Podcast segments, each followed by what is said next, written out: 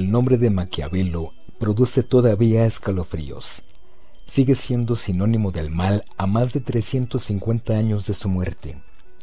Y sin embargo, Maquiavelo no era un hombre malvado. Como veremos más adelante, su filosofía política no era malvada en sí misma, era simplemente extremadamente realista. La reacción que produce dice más acerca de nosotros que del propio Maquiavelo. Intentó que su filosofía del Estado fuera científica, esto es, que no hubiera en ella espacio para el sentimiento o la compasión, ni siquiera en última instancia para la moral. El Príncipe es la obra maestra de Maquiavelo, un escrito breve por el que siempre será recordado. Es un libro de consejos a un príncipe sobre cómo regir su estado y es altamente racional, penetrante en lo psicológico y se dirige sin pamplinas al corazón del asunto. El interés primordial de un príncipe a la cabeza de un estado es conservar el poder y gobernar con la mayor ventaja posible para sí mismo. Maquiavelo se propone mostrar cómo se consigue esto, utilizando un caudal de ejemplos históricos y con total carencia de sentimentalismo, directamente al grano. He aquí la fórmula. La filosofía política de Maquiavelo refleja íntimamente su vida, su tiempo y su circunstancia. Pasó la mayor parte de su existencia profundamente involucrado en la política de la Italia del Renacimiento. Vemos aparecer los lineamientos de su filosofía, un rasgo tras otro, a medida que progresa su aventura vital, hasta que de pronto cae en desgracia y es privado de todo lo que considera ser su vida.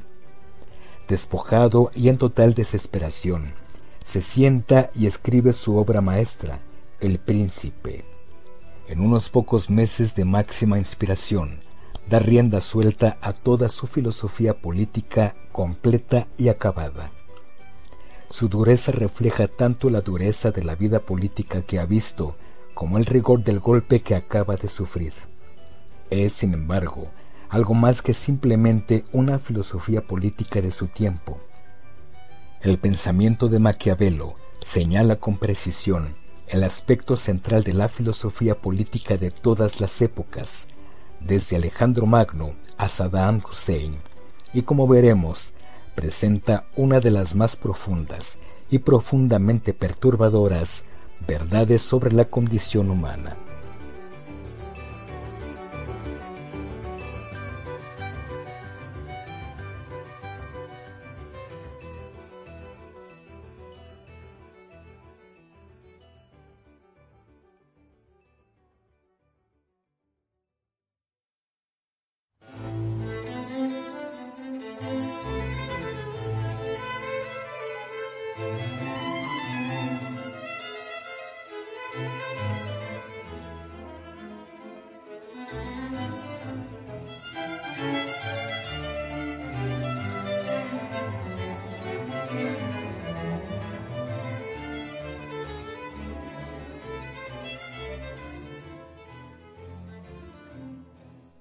Nicolás Maquiavelo nació en Florencia el 3 de mayo de 1469.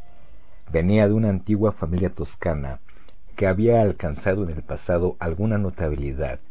Si bien no era una de las grandes y poderosas familias de Florencia, como los banqueros Pazzi o los Medici, cuando Nicolás aparece en escena, la rama de su familia se encontraba en una situación difícil. El padre de Maquiavelo, Bernardo, era un abogado pillado en falta por el recaudador de impuestos y había sido declarado deudor insolvente, de modo que le fue prohibido por ley el ejercicio de su profesión. Nadie espera que un abogado tome la ley al pie de la letra, así que Bernardo se las ingenió para seguir en la práctica de la abogacía, ofreciendo sus servicios más baratos a gentes que se encontraban en situación pecuniaria similar a la suya.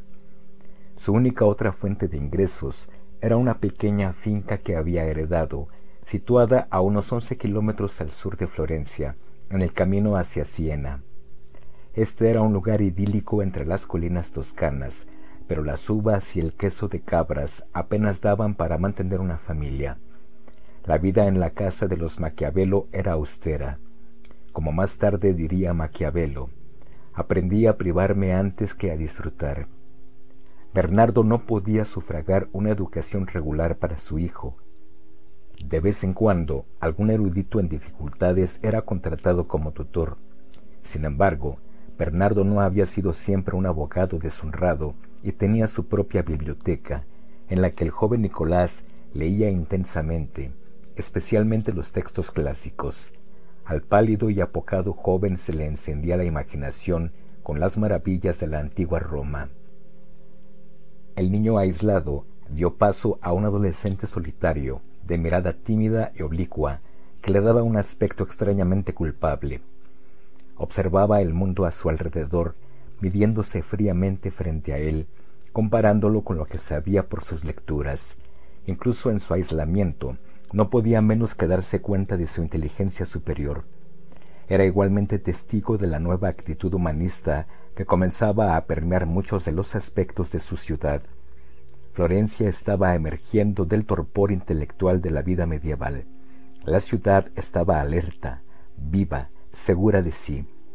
Italia estaba dirigiendo la civilización occidental hacia el Renacimiento. Era posible soñar con que Italia podría de nuevo ser unida y grande, como lo había sido en los días del Imperio romano. El joven y perspicaz Nicolás comenzó a ver parecidos entre su ciudad y Roma en la cúspide de su poder, la Roma del segundo siglo después de Cristo, la época en que vivió Marco Aurelio, filósofo estoico, general, emperador. El imperio se extendía entonces desde el Golfo Pérsico a la muralla de Adriano. El Senado tenía el poder suficiente de hacerse oír y los ciudadanos eran felices y prósperos como nunca. Alimento embriagador para una mente joven e inquieta, a quien un padre arruinado no podía servir de modelo. La historia en su lugar proporcionaría un sueño más abstracto. La comprensión que Maquiavelo se hizo del apogeo del imperio romano no estaba nublada por la retórica de un maestro erudito. Por otra parte, no dejaba de acudir a las charlas públicas que daban los grandes sabios humanistas que estaban haciendo entonces de Florencia el centro intelectual de Europa. Ejemplar característico era Politiano, uno de los mejores poetas del tiempo posterior a Dante. Sus versos combinaban las florituras retóricas con la franqueza y la vivacidad del italiano florentino cotidiano, de modo que los estudiosos de la Universidad de Florencia aprendieron pronto a imitar su elegante poesía. Sin prestar atención a las modas intelectuales, Maquiavelo modificaba a este mismo italiano florentino hacia una prosa más clara y directa, combinando la manera formal con el uso popular. El italiano se encontraba en su infancia y se había desarrollado, en menos de dos siglos, a partir del dialecto toscano, desplazando al latín como idioma literario, pero ya había producido su más grande poeta, Dante, y estaba a punto de producir con Maquiavelo su mejor escritor en prosa.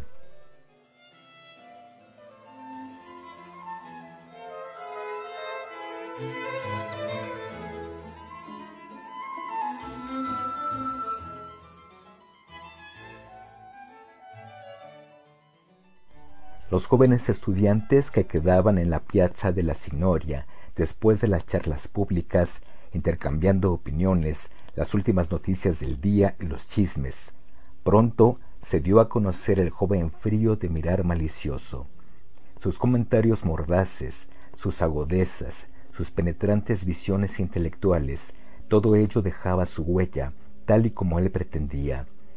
Sabía bien lo que estaba haciendo, se estaba haciendo un sitio. Aunque fuera de extracción social modesta, se sabía mejor que cualquier otro, y sus burlas enmascaraban una altanería desdeñosa. Se convirtió en el centro de la atención porque sabía que el camino del éxito consistía en ganar popularidad. Sólo los más perpicaces de entre sus amigos se percataron del frío corazón que había tras la máscara aunque esto les atraía aún más por piedad, respeto o curiosidad. Un corazón frío era una rareza entre la sangre joven y volátil de la Florencia del Renacimiento.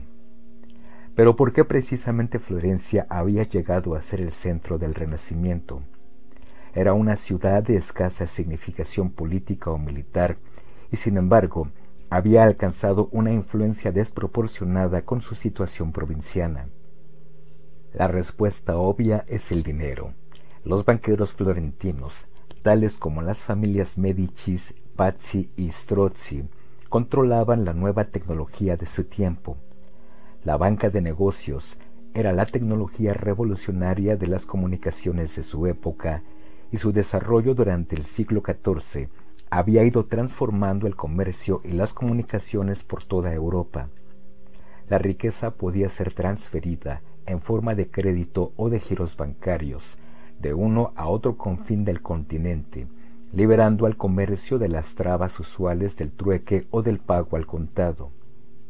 Las sedas y las especias que llegaban por tierra a Beirut desde el extremo oriente podían comprarse por transferencias financieras y embarcadas hacia Venecia. La segunda profesión más antigua es la del intermediario y una de las reglas invariables en el manejo del dinero es que una parte queda adherida a cada mano por la que pasa. Pieles de foca y aceite de ballena que se embarcaran en Groenlandia con destino a Brujas servirían para pagar los derechos papales que podían ser transferidos por giro bancario al Vaticano en Roma. Ahí residía el corazón del negocio. Los ingresos papales llegaban desde parroquias, diócesis y gobernantes de toda la cristiandad, que aparte de las fronteras nacionales se extendían desde Portugal hasta Suecia, desde Groenlandia hasta Chipre. Solo los mejores banqueros con ramas confiables a lo largo de las rutas comerciales de toda Europa eran capaces de manejar tan extensos ingresos, desde sus lejanas fuentes a través de afluentes tributarios, hasta su última boca. Era inevitable que hubiera una gran competencia por obtener esta selecta cuenta, lo que involucraba las acostumbradas habilidades de las grandes empresas bancarias, marrullería política, sobornos, contabilidad creativa, etc. Los Medicis se hicieron en 1414 con el gran premio al convertirse en banqueros papales y por medio de maniobras similares, la familia obtuvo el control del gobierno de Florencia, ostensiblemente democrático y republicano. En 1434, Cosme de Medicis era no solo el hombre más rico de Europa, sino que Florencia era prácticamente su feudo privado. La ciudad florecía como nunca antes y alcanzaba renombre internacional. La moneda local, el florín, se convirtió en el dólar de la época.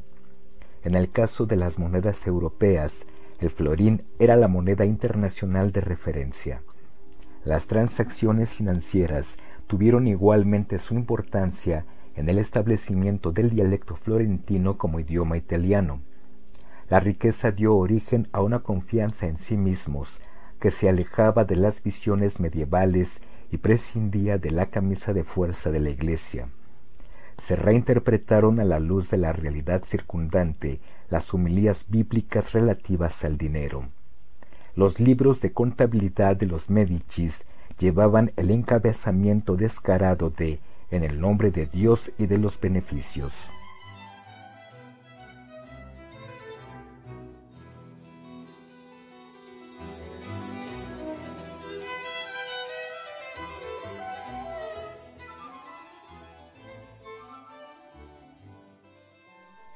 Pero el dinero no era la única causa de la preeminencia de Florencia, lo era también la forma como gastaban su dinero. La estrecha asociación de los Medicis con la Iglesia les dio acceso al funcionamiento íntimo de esta floreciente organización comercial.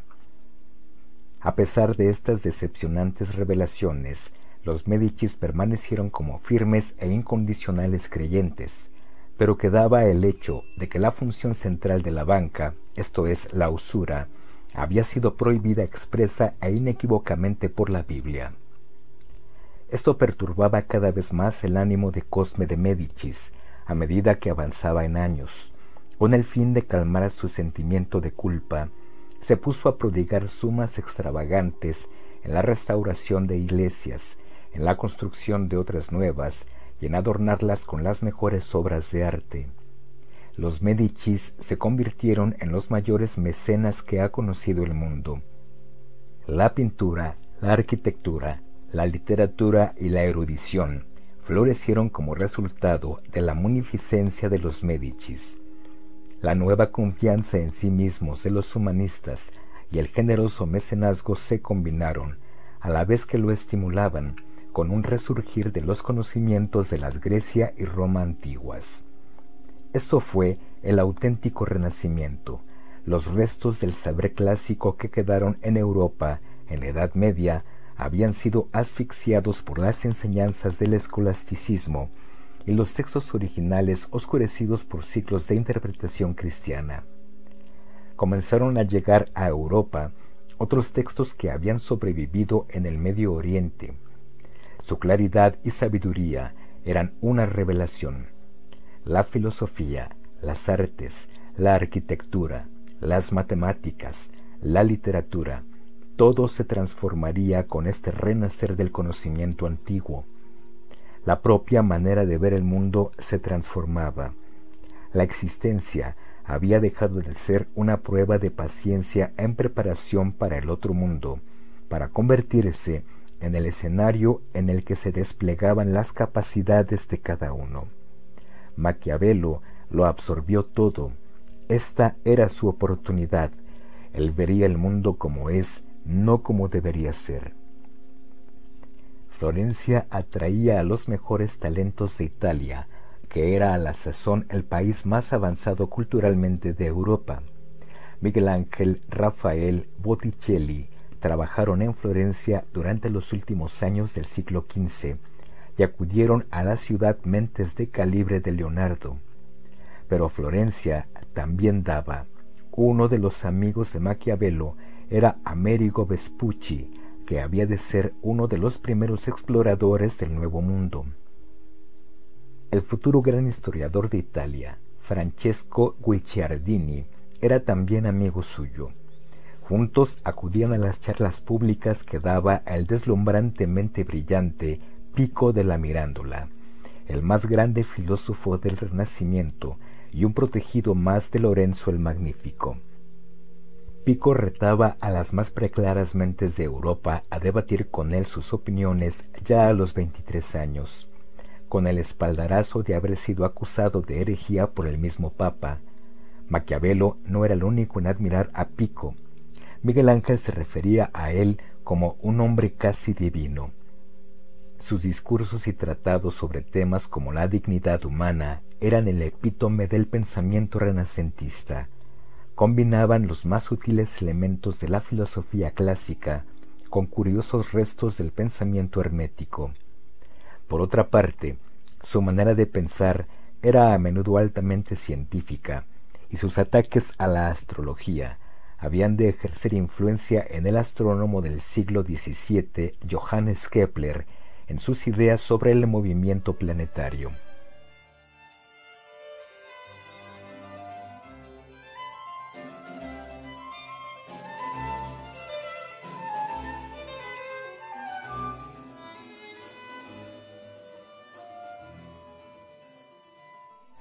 Esta extraña mezcla de teología cristiana, saber clásico, actitud científica embrionaria y magia medieval era típica del pensamiento contemporáneo. El Renacimiento marca la ruptura definitiva entre la Edad Media y la Edad de la Razón, y está a caballo entre ellas, de manera que en las mentes más preclaras del periodo se encuentran elementos de ambas épocas. El mundo de Shakespeare, por ejemplo, está intoxicado por una mezcla embriagadora de individualismo humanista y superstición medieval. Así también, la nueva ciencia de la química se apoyaba para su metodología en las técnicas de la alquimia. Maquiavelo fue en esto una excepción. Tenía una mente independiente debido quizá a su educación. Sus escritos están en su mayor parte libres de ilusiones y supersticiones, Si bien en sus cartas se revela que suscribía, tal vez semi-irónicamente, las usuales tonterías de la astrología y las supersticiones florentinas de entonces. La apoteosis de la Florencia del Renacimiento se alcanzó bajo Lorenzo el Magnífico, que gobernó desde 1478 hasta el año en que Colón llegó a América. Lorenzo el Magnífico era nieto de Cosme de Médicis, reconocido como Pater Patriae. Lorenzo hizo sin duda honor a su apodo. Estadista, mecenas y poeta, habría merecido un lugar en la historia de Italia por sus logros en cualquiera de estas esferas. Los ciudadanos de Florencia reconocían la grandeza que traía a su ciudad y él, por su parte, estimulaba una atmósfera esplendorosa, libre y confiada, con carnavales, procesiones espectaculares y torneos. El perspicaz Guicciardini describió a Lorenzo como un tirano benévolo en una república constitucional. Sin embargo, bajo el brillo de la superficie, la sociedad florentina tenía su lado oscuro, agrias maquinaciones y una volatilidad social inyectada de testosterona. La vestimenta, hecha para pavonearse de calzas de seda y jubones de terciopelo, se lucía con dagas y espadas. Puede ser que éstas sirvieran de exhibición, pero no eran sólo de adorno. Eran en extremo frecuentes las erupciones de violencia súbita y letal. El propio Maquiavelo ha debido de ser testigo de la peor de entre ellas, la llamada conspiración de los Pazzi, ocurrida en 1478, justo después de que la familia Pazzi lograra convertirse en los banqueros papales. Una vez que se habían hecho con la principal fuente de dinero, los Pazzi estaban decididos a apoderarse también de Florencia. La familia Pazzi tramó un plan para asesinar a Lorenzo y su hermano menor Julián durante la misa de Semana Santa, mientras que su cómplice, el arzobispo de Pisa, ocuparía el Palazzo Vecchio, sede del Consejo y del Gonfaloniero. Miembros de ambas familias, los Pazzi y los Medicis, encabezaron la procesión de Semana Santa, mezclados desenfadadamente y del brazo según entraban en la catedral. A la señal convenida, los Pazzi desenvainaron súbitamente sus dagas. Julián fue acuchillado de muerte ante el altar. Uno de sus asesinos le atacó con tal frenesí que hundió su cuchillo en su propia pierna y no pudo seguir en la operación. Mientras, Lorenzo se defendía furiosamente con su espada, con la ayuda de su compañero policiano. La intervención de su amigo poeta salvó la vida de Lorenzo y éste pudo escapar a la sacristía con solo un rasguño en el cuello. Entretanto, a menos de cuatrocientos metros, en el Palazzo Vecchio, se escenificaba la otra parte del complot. El arzobispo de Pisa, adornado de toda su gala episcopal, subía las escaleras hacia la cámara del consejo, seguido discretamente de los otros conspiradores Pazzi se encontraron con el gonfaloniero, que entró inmediatamente en sospechas y llamó a los guardias. El arzobispo fue apresado e interrogado. Tan pronto como el gonfaloniero descubrió lo que estaba pasando, ordenó perentoriamente que se colgara al arzobispo. El clérigo fue atado y arrojado por la ventana, con toda su indumentaria de gala y con una cuerda alrededor de su cuello. Poco después fue igualmente arrojado su principal cómplice Patsy, también con una cuerda alrededor del cuello. Abajo, la muchedumbre se burlaba mientras observaba a los dos hombres atados colgando desde el balcón y golpeándose desesperadamente en un intento por salvarse. Podía oírse a lo lejos el coro de aullidos que venía desde la catedral, con la multitud despedazando a los otros conspiradores.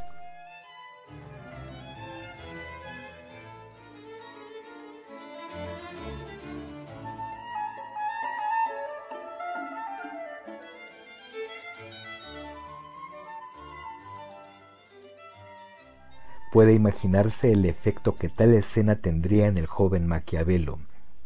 Había sido testigo de la historia, de un hecho que nunca se olvidaría. Todo ocurrió de un modo rápido, decisivo y horrendo. Y la victoria fue para aquel que había actuado con más rapidez, más decisión y más horriblemente. Esta fue la instructiva educación política que recibió Maquiavelo. Pero hasta los florentinos llegarían a cansarse de las sensaciones de tales diversiones públicas. La popularidad de los Medicis menguó y algunos acontecimientos externos fueron causa de serias derrotas. En 1494, apenas dos años después de la muerte de Lorenzo el Magnífico, los Médicis perdieron el poder y fueron obligados a huir de la ciudad. Este hecho fue precipitado por la entrada en Florencia del rey francés Carlos VIII con sus tropas victoriosas, un acontecimiento inaudito. Si bien la ocupación de Florencia por Carlos VIII fue un hecho simbólico y terminó en pocos días, sí marcó una nueva fase en Florencia. Las guerras eran ahora algo serio. La ciudad estaba en peligro de perder su independencia a manos de una potencia extranjera. Al asistir entre la multitud silenciosa al paseo triunfante de Carlos VIII por las calles, su lanza en alto, Maquiavelo se sintió profundamente avergonzado de ver su ciudad tan humillada sintió vergüenza como florentino y como italiano. He aquí ante sus ojos otra instructiva lección política.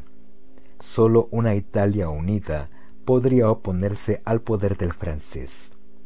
Idos los Medicis, Florencia cayó bajo la influencia del exaltado fraile Savonarola, que protestaba amargamente contra la corrupción del papado.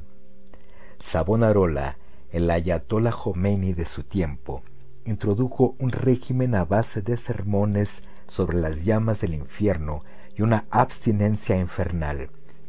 Se acabaron los días felices de los festivales y los asesinatos espectaculares. Savonarola instituyó la hoguera de las vanidades, a la que los ciudadanos entregarían sus obras de arte y sus bellos atuendos. La República Cristiana de Savonarola duró cuatro años hasta la delicada y mágica primavera de Botticelli sucumbió ante las plumbias agonías bíblicas. Pronto le llegó a Savonarola el turno en la hoguera y recibió su debido martirio. Maquiavelo debió ser testigo también de este acontecimiento pavoroso, otro poco más de historia de la que sacar lecciones.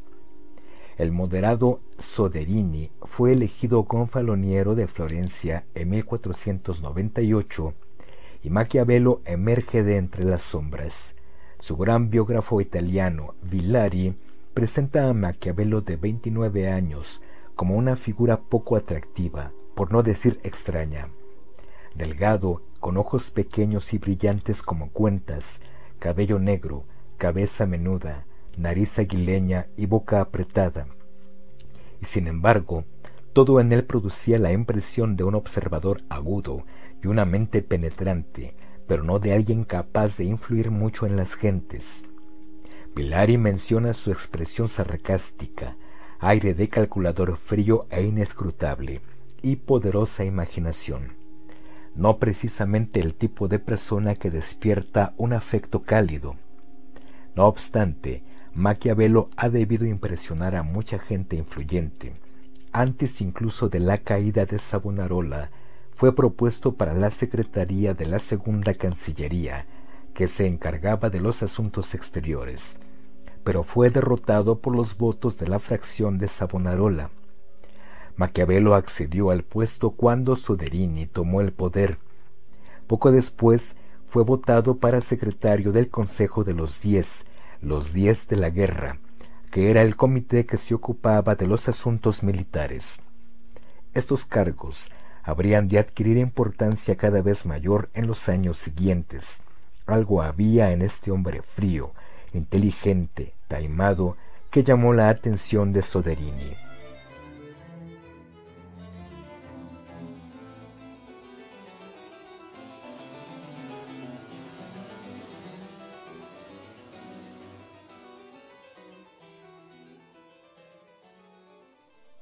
Maquiavelo era en realidad extremadamente leal, a pesar de su furtiva apariencia.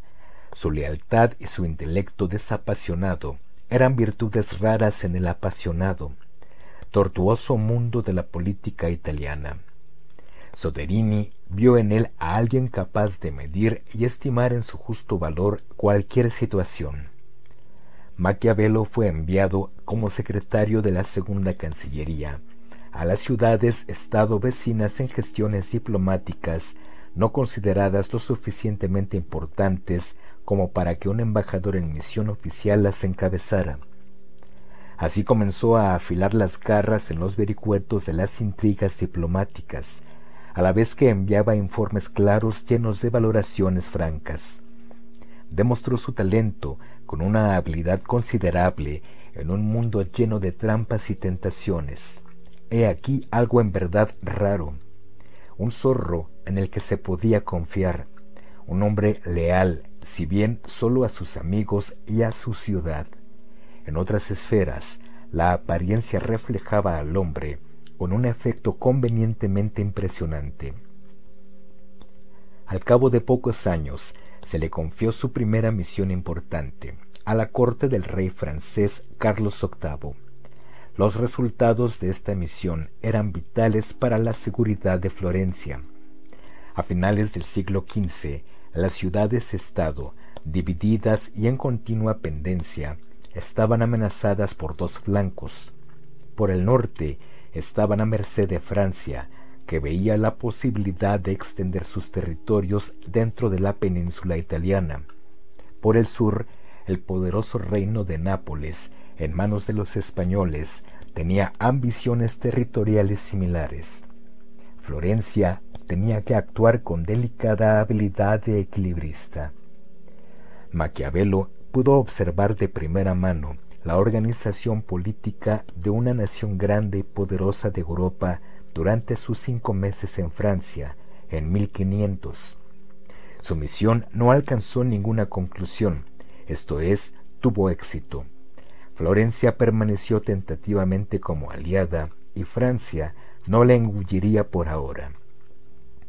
Maquiavelo regresó a Florencia en 1501 para casarse con Marietta di Luigi Corsini, de una familia de situación social similar a la suya.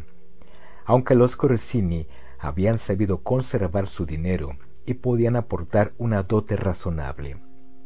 No era una boda por amor y en esto seguían la costumbre de la época. El matrimonio era un acontecimiento social que unía dos familias en una alianza provechosa. Por fortuna, Nicolás y Marieta hicieron buenas migas. Maquiavelo sintió siempre un profundo afecto por su esposa, y a juzgar por sus cartas, Marieta le correspondió. Tuvieron cinco hijos. Tales matrimonios de conveniencia devenían frecuentemente en una sólida amistad, llena de respeto en la consideración que suelen marchitarse entre las expectativas más combustibles del amor romántico.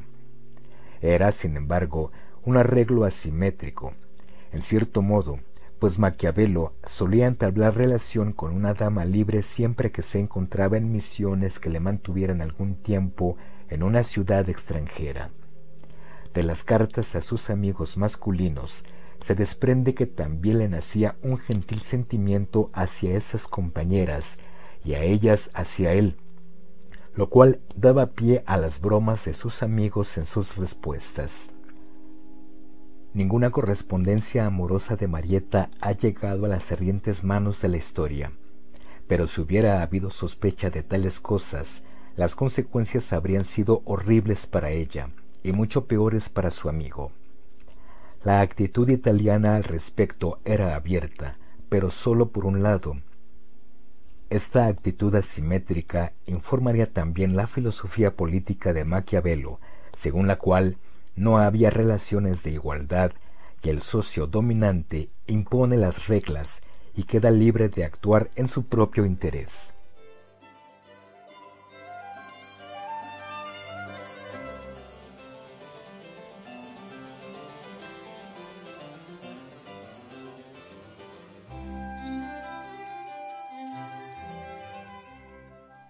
Florencia se enfrentaba ahora a una nueva amenaza. El hijo del Papa, el famoso César Borgia, se estaba sirviendo del ejército papal con la ayuda de tropas francesas, con el fin de conseguir un principado independiente para sí mismo en el centro de Italia. Toda la región entró en efervescencia cuando Borgia se puso en marcha hacia el norte de Roma y conquistó territorios tan lejanos como Rimini, en la costa adriática. En un intento por estabilizar los territorios florentinos, Soderini fue electo gonfaloniero de por vida, algo sin precedentes en una ciudad que tanto se enorgullecía de su republicanismo. Maquiavelo fue enviado a una serie de misiones que tenían por objeto informar de rebeliones en los territorios florentinos y como embajador en el cuartel general de Borgia. El día antes de su llegada, Borgia había tomado la estratégica ciudad de Urbino en un asalto relámpago. A Maquiavelo le deslumbró la brillantez de la táctica implacable de Borgia. Uno de los informes a Florencia de Maquiavelo se titulaba Cómo tratar con los rebeldes del Valle de Chiana, y en él mostraba que la filosofía política estaba en el centro de su pensamiento. Particularmente para los príncipes, la historia es un manual de instrucciones de cómo actuar. Los seres humanos han tenido siempre las mismas pasiones y se han comportado de la misma manera. Siempre hubo los que mandaban y los que obedecían, algunos de buen grado y otros contra su voluntad. No son precisamente visiones geniales, pero la falta de ilusiones queda muy clara. A Maquiavelo le gustó desde el principio exponer lo que consideraba que obedecía a leyes históricas universales. Con estos ladrillos, aparentemente ordinarios, de conocimientos construiría finalmente su fortaleza política inexpugnable, pero tal fortaleza necesita de un príncipe que la ocupe. Maquiavelo observa significativamente ya en su obra primera que Borgia posee uno de los atributos de los grandes hombres. Es un oportunista astuto y sabe cuándo usar la oportunidad en su ventaja. Maquiavelo hubo de encargarse de una segunda misión ante César Borgia desde octubre de 1502 hasta enero de 1503. Esta vez fue testigo de la horrible venganza que Borgia infligió a algunos de sus comandantes rebeldes. Este incidente sirve de base al ensayo de Maquiavelo, la traición del duque Valentino a Vitelli y otros, relatada a partir de su informe preliminar sobre lo que vio.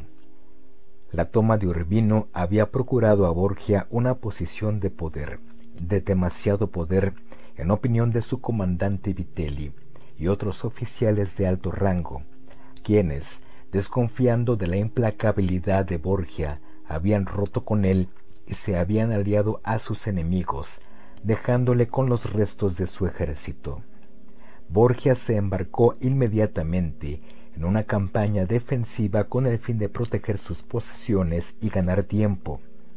Entretanto, secuestró grandes sumas de las finanzas papales para levantar un nuevo y poderoso ejército, a la vez que maniobraba diplomáticamente con el objeto de dividir a sus enemigos, separando de sus aliados a Vitelli y sus cómplices conspiradores.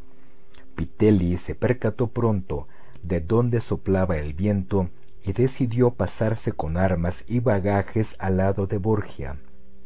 Se preparó la reconciliación que tendría lugar en la pequeña ciudad de Senigalia, en las costas del Adriático. Borgia despidió a las tropas francesas con el fin de tranquilizar a Vitelli y los otros y se presentó en Senigalia con un magro ejército. Allí recibió a Vitelli y sus capitanes, con semblante agradable, saludándoles como a viejos amigos. Mientras hacía esto, los iba separando de sus tropas hasta que pudo despacharlos sin ceremonias y arrojarlos a una mazmorra. Esa misma noche los hizo estrangular mientras lloraban y suplicaban piedad culpándose rabiosamente unos a otros.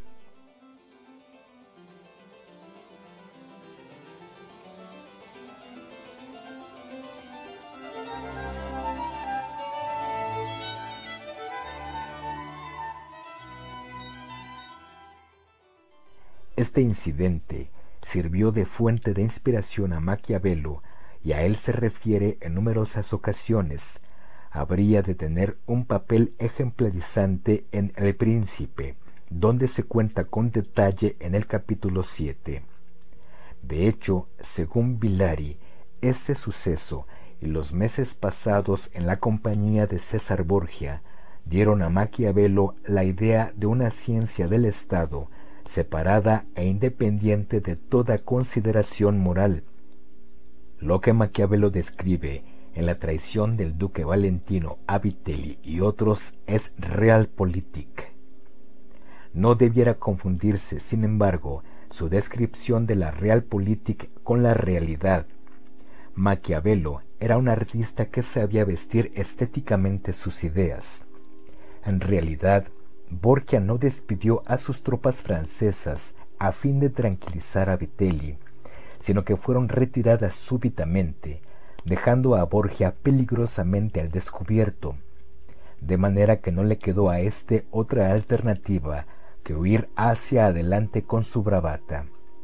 La delegación de Maquiavelo acompañó a Borgia durante este viaje fatídico y revela en su informe original cómo la noticia de la retirada francesa trastornó las mentes de esta corte. Un embellecimiento similar son los llantos y recriminaciones de las víctimas, que no se mencionan en el informe original. La intención de Maquiavelo era ensalzar y profundizar en el carácter de Borgia, no que su idea apareciera como un engaño causado por el pánico. Los ensayos y descripciones intentan comunicar la evolución de su filosofía política, pero muchos de estos trabajos adolecen de su insistencia en descubrir leyes históricas universales, si bien contienen numerosos ejemplos históricos y sucesos intensos, que van desde asuntos contemporáneos de los que él mismo ha sido testigo, hasta acontecimientos famosos de la antigua Roma.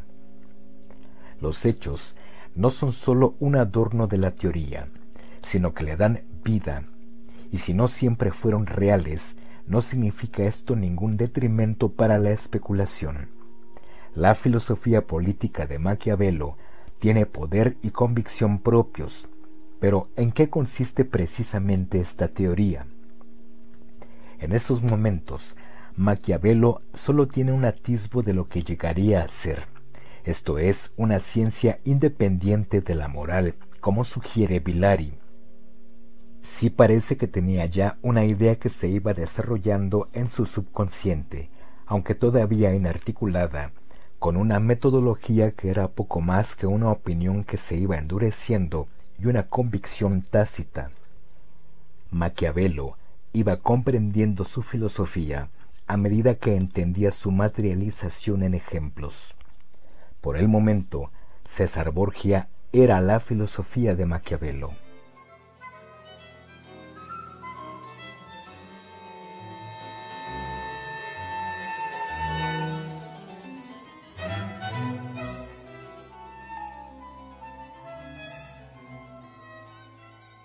Como muchos intelectuales de antes y después, Maquiavelo se sentía hechizado por el hombre de acción despiadado César Borgia era el estereotipo del monstruo gallardo, una especie pasada de moda en nuestra era de Führers angustiados y austeros genocidios de campesinos. Borgia no era un exterminador ordinario. Los Borgia eran de ascendencia española, lo que explica su veta oscura de crueldad y depravación, según uno de los grandes historiadores del Renacimiento, que escribieron en el siglo XIX, un periodo de prodigiosa erudición y racismo. El padre de César Borgia llegó a ser papa con el nombre de Alejandro VI en 1492 por el sencillo método de comprar el papado. Posiblemente la primera vez que así ocurrió, aunque ciertamente no la última. Alejandro no era propicio por temperamento al celibato que requería su vocación. Entre sus muchos hijos estaban César, Juan y su hermana Lucrecia, legendaria envenenadora y organizadora de orgías en el Vaticano. César se convirtió en el favorito de su padre por el simple expediente de asesinar a quien ocupaba antes el puesto, su hermano Juan, usurpó enseguida la otra función de Juan, la de comandante del ejército papal, lo que le permitió lanzar su campaña para conseguir un gran principado para sí en el centro de Italia. Así iban las cosas. El hombre que Maquiavelo observaba de cerca era una parodia peligrosa. El hombre más guapo de Italia, de un encanto cautivador, poseía una energía infatigable y era capaz de excitar a sus hombres con escenas de fina retórica y brillante ampulosa. Era a la vez un táctico militar de genio y un político brillante. Pero este príncipe de la luz del Renacimiento era también un príncipe de la oscuridad maníaco-depresiva. Reservado, tortuoso, proclive a rabias violentas e impredecibles, se sumía días y días en un desespero taciturno y nadie se atrevía a rescatarlo de su habitación oscura. Maquiavelo veía en él un hombre capaz de todo. Nada le detendría si no debilitaba o suavizaba sus métodos, si seguía la ciencia que llevaba al éxito sin consideraciones de piedad o moral. Sí, había un método en su inspirada locura, y Borgia sabía cómo usarlo. Alejandro VI murió en 1503 y el papa que le sucedió era enemigo jurado de los Borgia. César Borgia fue arrestado y arrojado a una mazmorra. Liberado después de que renunciara a sus conquistas, huyó a Nápoles. Fue de nuevo arrestado y embarcado hacia España encadenado para escapar finalmente de su prisión castillo en la lejana Francia. Maquiavelo observó cómo disminuía la estatura de su héroe, el gigante amoral entre los hombres reducido a vulgar fugitivo. Maquiavelo estaba desconcertado, le repugnaba a la par que se sentía intrigado. El erudito deslumbrado dio paso al intelectual analista. Su mente empezó a trazar la distinción entre el hombre y sus métodos y declaró que su antiguo héroe era un hombre sin compasión, rebelde a Cristo, merecedor del más desgraciado de los finales. Pero sus métodos eran otra cosa. Habían sido ciencia, una ciencia enteramente nueva, la ciencia de la política. Mientras tanto, la política italiana proseguía con su caleidoscopio de alianzas y traiciones, la República de Florencia continuaba amenazada, y no en menor medida por los Medicis que buscaban apoyos para su restablecimiento como amos de la ciudad.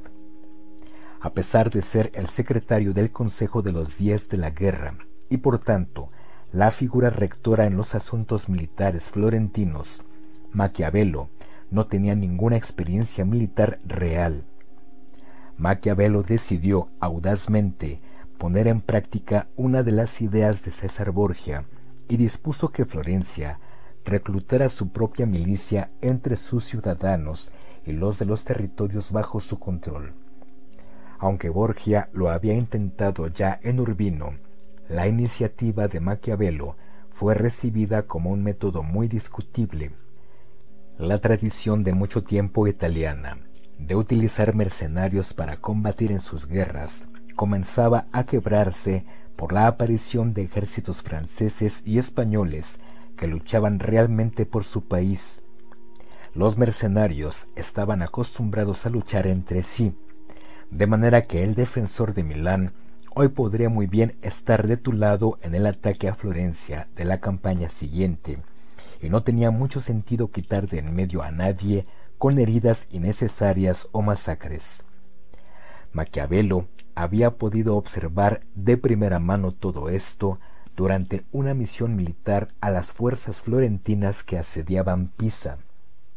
El comandante mercenario había rehusado atacar la ciudad basándose en que era peligroso.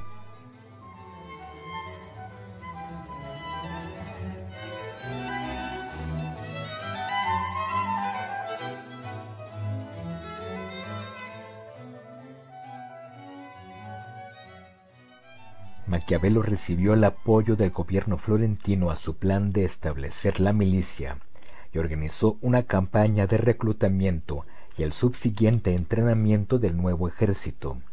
Se estableció un nuevo y poderoso comité que se encargaría de estos asuntos, reconociendo su vital importancia, y Maquiavelo, con el apoyo de Soderini, fue elegido secretario.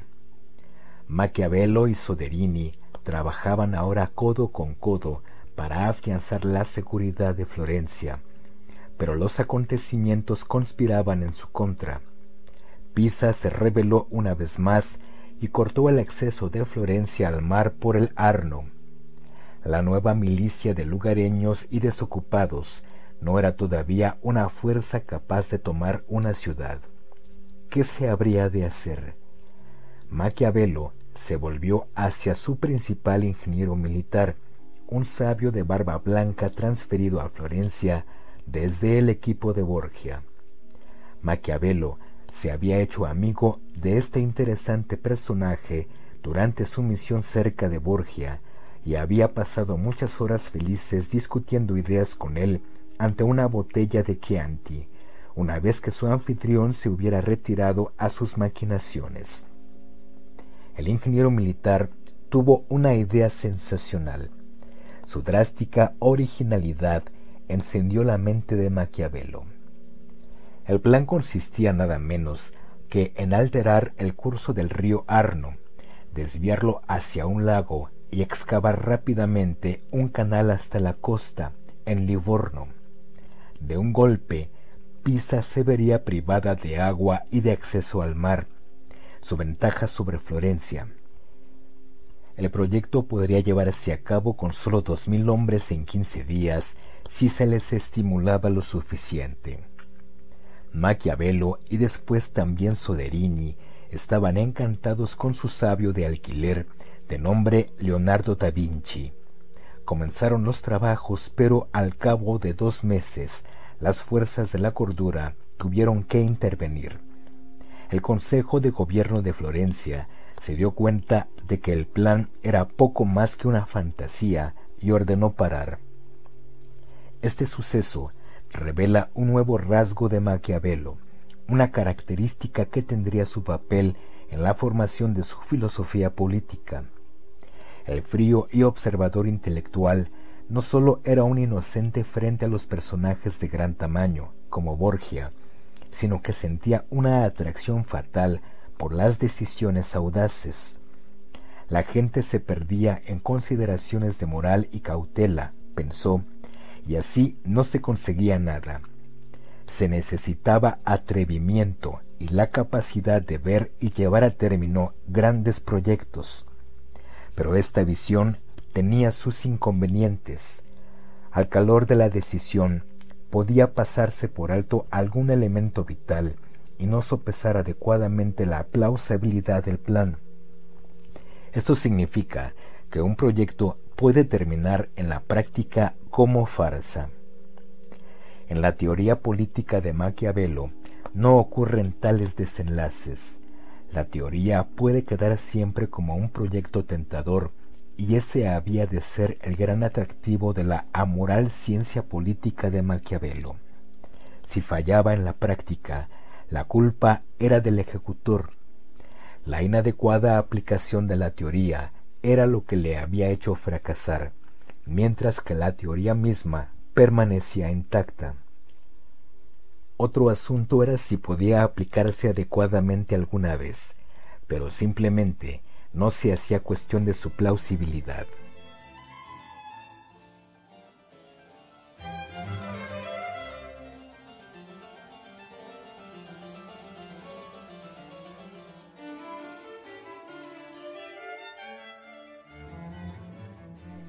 Soderini consideró prudente enviar a Maquiavelo a otro largo viaje.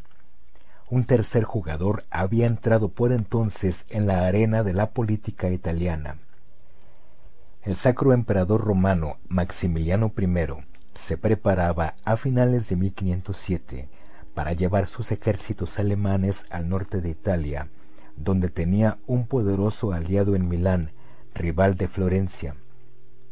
Maquiavelo fue despachado tras los Alpes a la corte imperial de Maximiliano, pues Soderini no se fiaba de su embajador.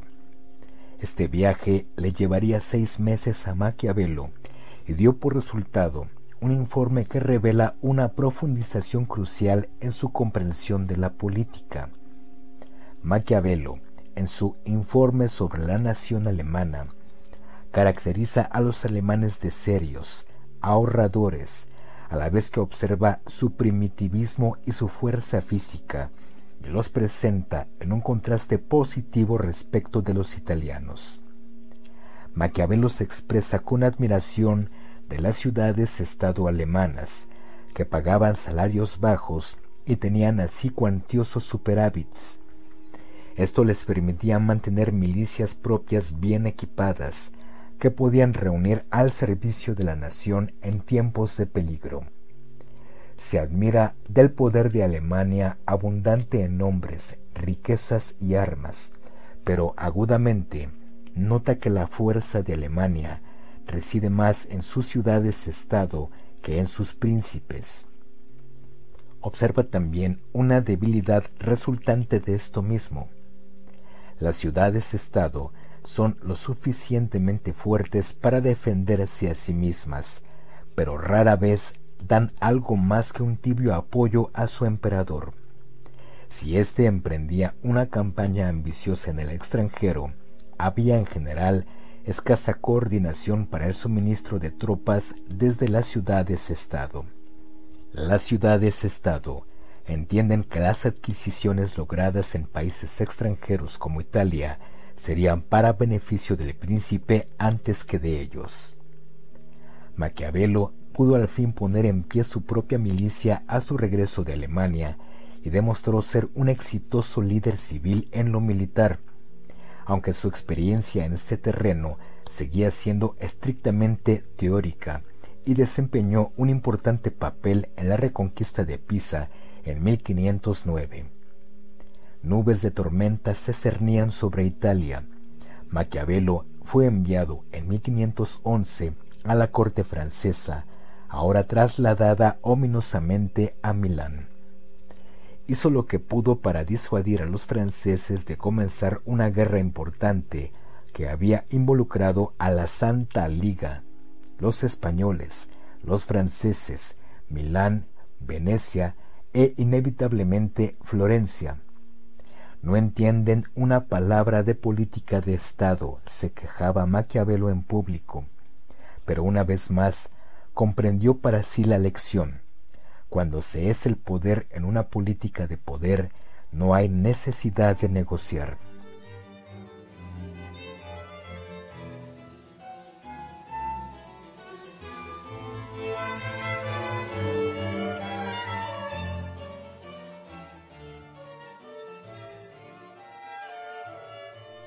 Los acontecimientos se desarrollaron rápidamente el Papa se declaró opuesto a Florencia, indicando que era favorable a los Médicis para regentes de la ciudad. Las fuerzas de la Santa Liga avanzaron y rodearon Florencia. La milicia de la ciudad rehusó combatir contra los españoles y los ciudadanos se levantaron en favor de los Médicis. Soderini tuvo que huir y Julián de Médicis entró en Florencia. Este era el fin para Maquiavelo.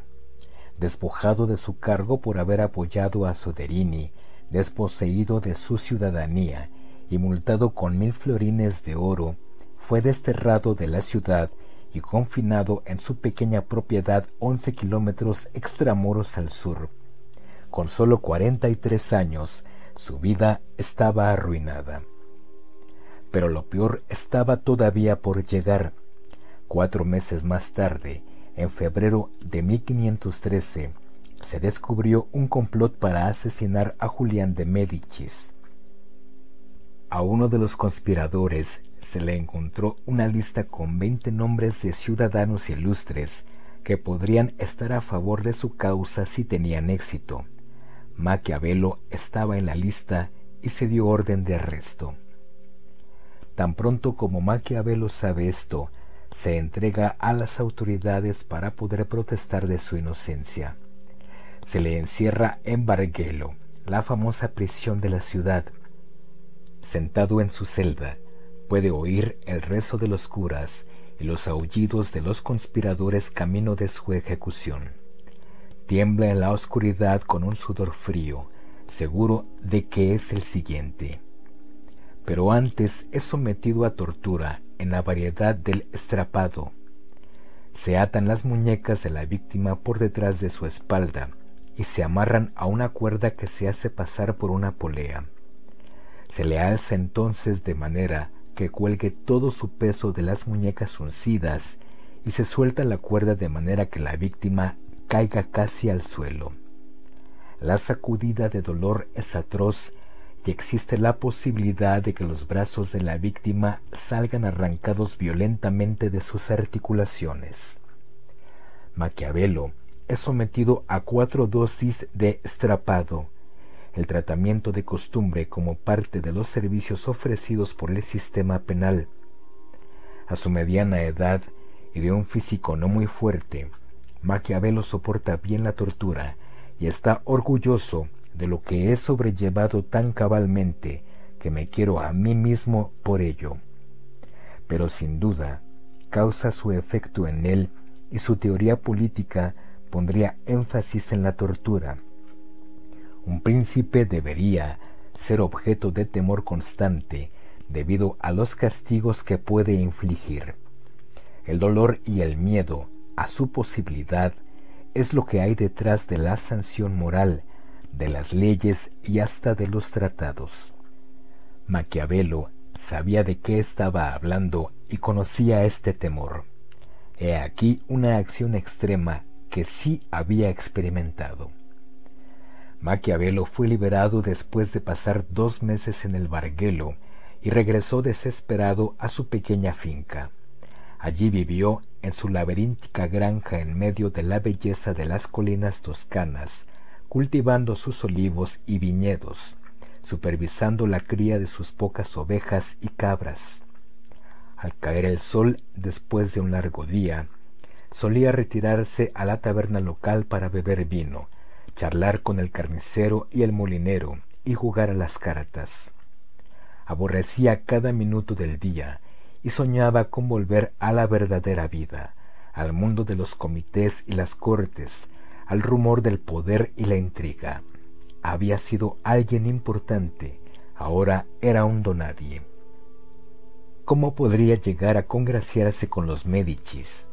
como demostrar que todo lo que había hecho había sido en provecho de Florencia, no de ninguna facción política, ni para desairar a los Médicis. Era un patriota, no un hombre egoísta. Escribió cartas de súplica, poemas adulatorios, consejo cortés y desinteresado sobre asuntos cotidianos. Todo fue desdeñado, tal y como él pensó que sería, aunque esto apenas suaviza su amarga frustración.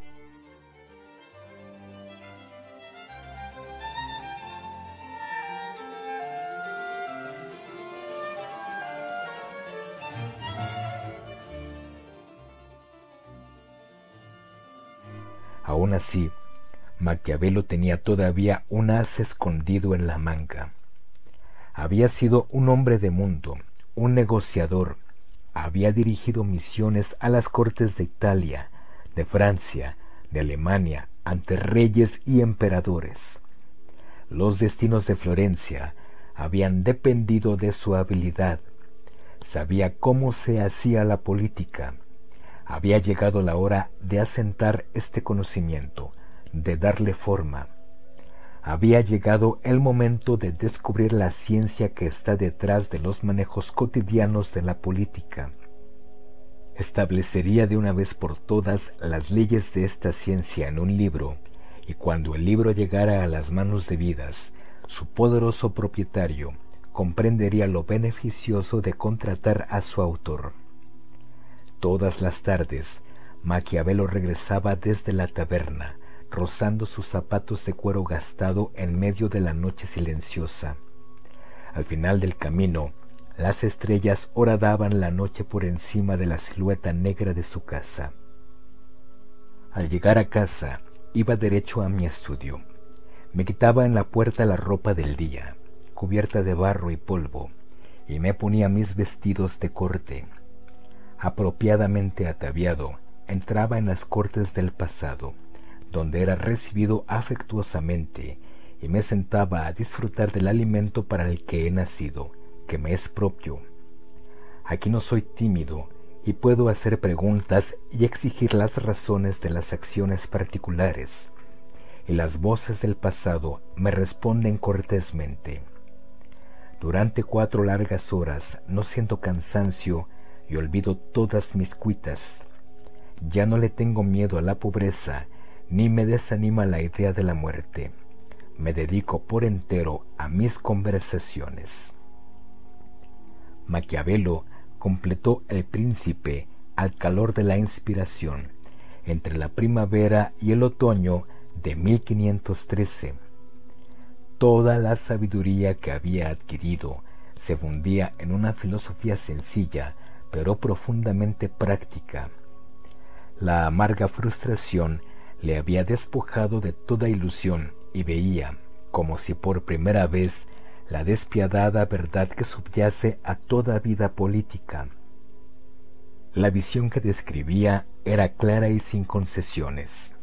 El mundo tal como es y como siempre ha sido. El príncipe está dirigido a un soberano que gobierna un estado y le aconseja sobre cómo mantener su mando con la mayor eficiencia posible. Esta eficiencia es la ciencia política de Maquiavelo Maquiavelo comprendió que la ciencia en cuanto tal no es ni ética ni compasiva, funciona o no funciona, y él fijaría la manera de cómo funciona la ciencia política. Maquiavelo comienza por describir los diferentes tipos de Estado y cómo afecta esto al gobierno del príncipe. Indica también cómo puede un príncipe conquistar un Estado y cómo mantenerlo. Por ejemplo, si un príncipe adquiere un estado en una región de idioma distinto, debe fijar allí su residencia. Esa fue la manera como los turcos otomanos mantuvieron la Grecia bizantina. Otro método consiste en establecer colonias en los nuevos territorios. Sirven como grilletes para asegurar el estado conquistado. Así habían conservado los romanos las diferentes provincias de su imperio. Maquiavelo continúa mostrando el contraste entre tipos de gobierno. Compara Turquía y Francia tal como eran gobernadas en su tiempo. El imperio turco es regido por un solo hombre y todos los demás son sus siervos. Divide su imperio en sanjaks, supervisadas por gobernadores a los que cambia de un lugar a otro según cree conveniente. En contraste con esto, el rey de Francia está rodeado por un grupo de nobles hereditarios, cada uno de ellos reconocido y amado por los súbditos de su dominio particular. Todos tienen sus prerrogativas y privilegios, y el rey puede despojarles de ellos solo a su riesgo. Hace una comparación entre estos dos tipos diferentes de estados. El imperio turco es difícil de conquistar, pero una vez adquirido es fácil de mantener. Por contra, el reino de Francia es fácil de ocupar, pero mucho más difícil de conservar.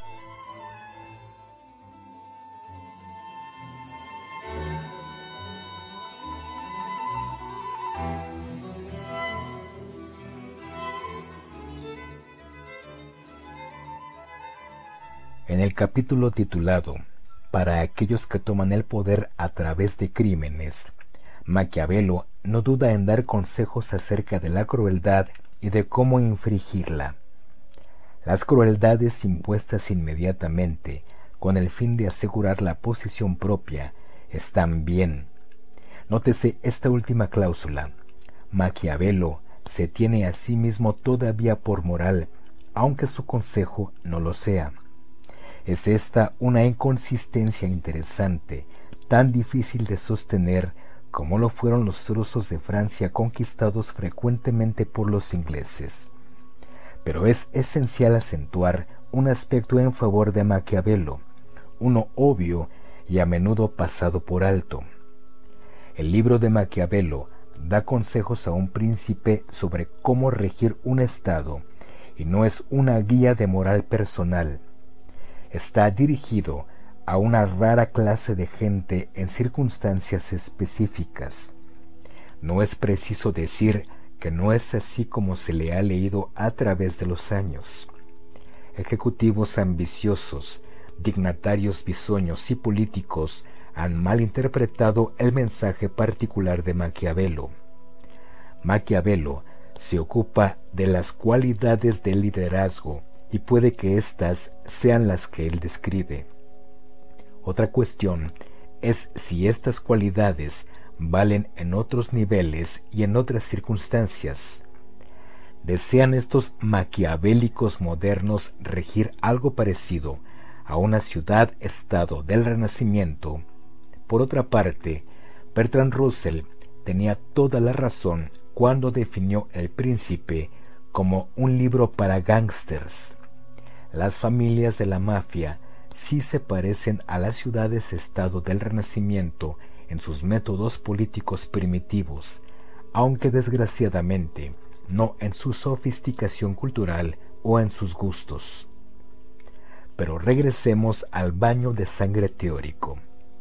Maquiavelo recomienda, al hacerse con un Estado, el conquistador debe considerar todos los castigos que ha de imponer hacerlos todos a la vez, de manera que no tenga que repetirlos día tras día. De esta manera se aquietará el ánimo del pueblo y podrá ganárselo a la hora de distribuir sus favores. Quizá hay algo de perspicacia en esto, pero no se puede decir que sea un trozo de eterna sabiduría. En la segunda mitad de su breve libro se presenta Maquiavelo en toda su estatura cuando describe las virtudes que todo príncipe debe poseer y los vicios que debe evitar si quiere mantener el poder. Este es el centro del asunto, mantenere lo stato, y mantenerlo el mayor tiempo posible. El nuevo gobernante debe hacer que su gobierno parezca bien establecido y permanente. Los hombres deben ser tratados con generosidad o destruidos, pues tienden a vengarse de las pequeñas ofensas. Las ofensas graves eliminan este inconveniente. Esto le lleva a la pregunta, ¿qué es mejor para un líder, ser amado o ser temido?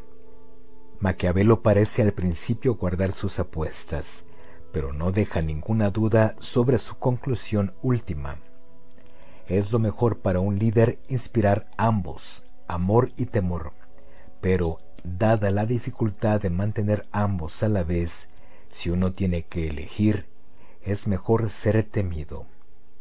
Igualmente pragmática es su comprensión de la naturaleza humana. La mayoría de las gentes permanecen satisfechas en tanto no se les prive de la propiedad o del honor.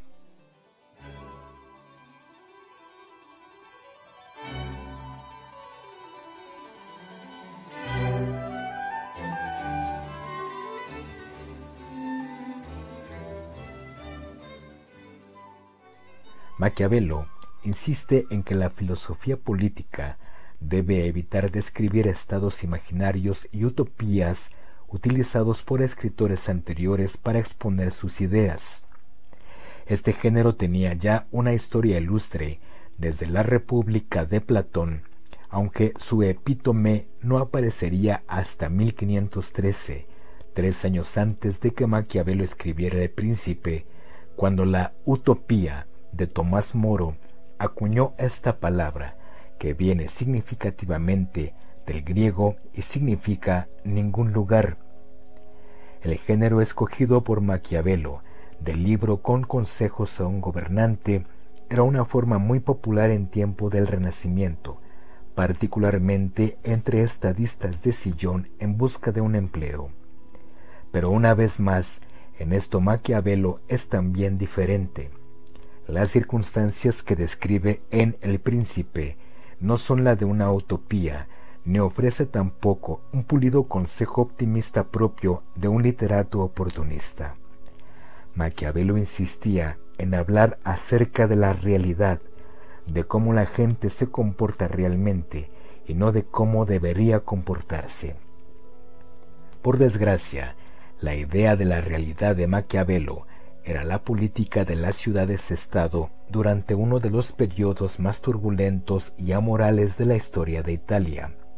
De aquí su incesante pesimismo y el nihilismo de su visión. Pero, ¿qué importa si nuestra idea de la realidad política se encarna en César Borgia, el alcalde de Coot Falls, Idaho, o el taller de oratoria de las Naciones Unidas? Maquiavelo habla de la situación extrema como una realidad instructiva y también como la roca que subyace a toda política. Es el príncipe, una parábola o más bien algo así como el subconsciente político que acecha furtivamente bajo los apretones de manos y los discursos conmovedores de la política contemporánea? La respuesta a estas preguntas le concierne al príncipe mismo, pues para Maquiavelo la forma como el príncipe se comporta depende de sus cualidades personales, lo que nos conduce al concepto de virtud el uso que hace Maquiavelo de este término no debe entenderse en su significado habitual ético o religioso. La virtud de Maquiavelo no tiene nada que ver con la idea cristiana del bien y está totalmente desprovista de fe, esperanza y caridad. Tampoco tiene que ver con las ideas clásicas de virtud, justicia, fortaleza, templanza, prudencia. Maquiavelo usa la palabra en sus raíces originarias, vir, varón, y vis, fuerza, con connotaciones de virilidad. Virtud es potencia, poder, y está próxima al concepto nietzscheano de voluntad de poder. Expresa dinamismo y fuerza, la audacia requerida para aprovechar el momento oportuno y seguir el camino sin titubear. Maquiavelo admite que diferentes circunstancias exigen del príncipe que ejerza diferentes grados de virtud. Cuanto más difícil le resulte mantener su poder, más virtud necesitará. Un nuevo gobernante debe tratar de dejar las cosas intactas, en la medida de lo posible. Debe de haber un mínimo de interferencia con las instituciones bien establecidas. Deben estimularse las costumbres antiguas, debe permitirse que el pueblo hable su propio idioma. Cuanto mayor sea la ruptura, más probable es que la ruptura continúe. La gente podría hacerse ilusiones. Si una ruptura trajo un nuevo príncipe, con igual facilidad podría traer otro.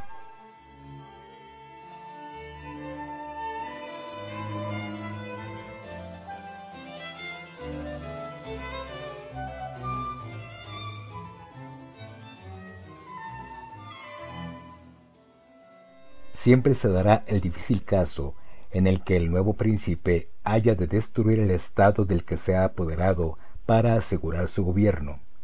Mejor ruinas humeantes y unos pocos supervivientes acobardados que reino ninguno. Esta es la idea de Maquiavelo. Esto ilustra un punto importante. El bienestar del Estado es de importancia secundaria. La preocupación primordial es para el príncipe la de durar. Tan ciego egoísmo es infantil, naturalmente, pero tristemente, esta falta de madurez es demasiado importante. Muchos gobernantes actúan desde sus problemas de infancia no resueltos. Hitler, Stalin, Saddam Hussein, tales comportamientos voluntariosos son el problema cotidiano de los jardines de infancia. no se considera siquiera la posibilidad de que un príncipe pueda vivir una vida tranquila sin agarrar todo lo que se le alcance. Naturalmente, subyugar un estado destruyéndolo requiere un mayor grado de virtud, según Maquiavelo, aunque este cálculo de la virtud se multiplicaría hasta un extraño resultado. El príncipe con la mayor virtud reina sobre el vasto desierto de ciudades devastadas. La virtud de Maquiavelo está relacionada con otros dos conceptos claves que el príncipe necesita si quiere tener éxito, y son los de fortuna y ocasione. Maquiavelo pretende que tenemos control sobre un 50% de nuestro destino, el resto está en manos de la fortuna. Como siempre, en esto también intenta Maquiavelo ser realista. Los filósofos ignoran, para su desgracia, el papel de la fortuna. Cuanto más se conoce la historia, más se observa que el accidente es un elemento importante.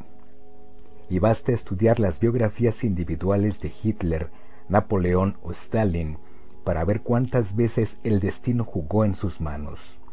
Pero es esta precisamente la idea a la que apunta Maquiavelo. La ocasione es ofrecida por la fortuna. Corresponde al príncipe reconocer la oportunidad que ofrece la fortuna y aprovechar su suerte. De igual manera, debe hacer lo posible por eliminar las oportunidades de sus rivales de actuar contra él. La fortuna debe ser utilizada lo más posible. Lo último que un príncipe debe cultivar es la resignación, otro ejemplo de cómo una virtud filosófica es un vicio para un príncipe. Maquiavelo afirma específicamente que un príncipe puede encontrarse con que lo que parece ser una virtud puede causar su ruina y que algo que se presenta como un vicio puede ser su salvación si insiste en él. Gobernar no es asunto del bien y el mal, sino una continua lucha entre la virtud poderosa y los caprichos de la fortuna. En línea con la tradición del pensamiento italiano, Maquiavelo entiende la virtud como esencialmente masculina y fortuna como femenina. Es mejor ser impetuoso que cauto, porque la fortuna es mujer, y si pretendes tener control sobre ella, debes tenerla a raya y golpearla. Esta actitud neolítica quizá ofenda a la sensibilidad moderna, pero estereotipos de tebeo no debieran oscurecer la fuerza de lo que Maquiavelo está diciendo. Lo positivo no es exclusivo de ninguno de los dos géneros. La fortuna favorece a los valientes, pero el fracaso o el éxito radican en la adaptación a los tiempos. Esto quiere decir que el príncipe ha de estar preparado para cambiar de política de acuerdo con las circunstancias. La adhesión firme y súbita a un principio conduce necesariamente a la ruina. Y tampoco se debe depender de amigos. Un príncipe debe confiar solo en sí mismo y en su propia fuerza y habilidad, y ha de buscar consejos solo cuando él quiere, y no cuando otros pretendan que lo tome. Maquiavelo concluye, la sabiduría popular cree que algunos príncipes de apariencia prudente no lo son por naturaleza, sino sólo porque han recibido buen consejo. No es verdad, hay una regla infalible. Un príncipe que no es el mismo prudente no puede recibir buenos consejos, a menos que se ponga en las manos de un hombre muy prudente que cuida de todos sus asuntos. Estará bien aconsejado en este caso, pero no durará mucho tiempo, pues el hombre que gobierna en su nombre tomará pronto el poder en su estado.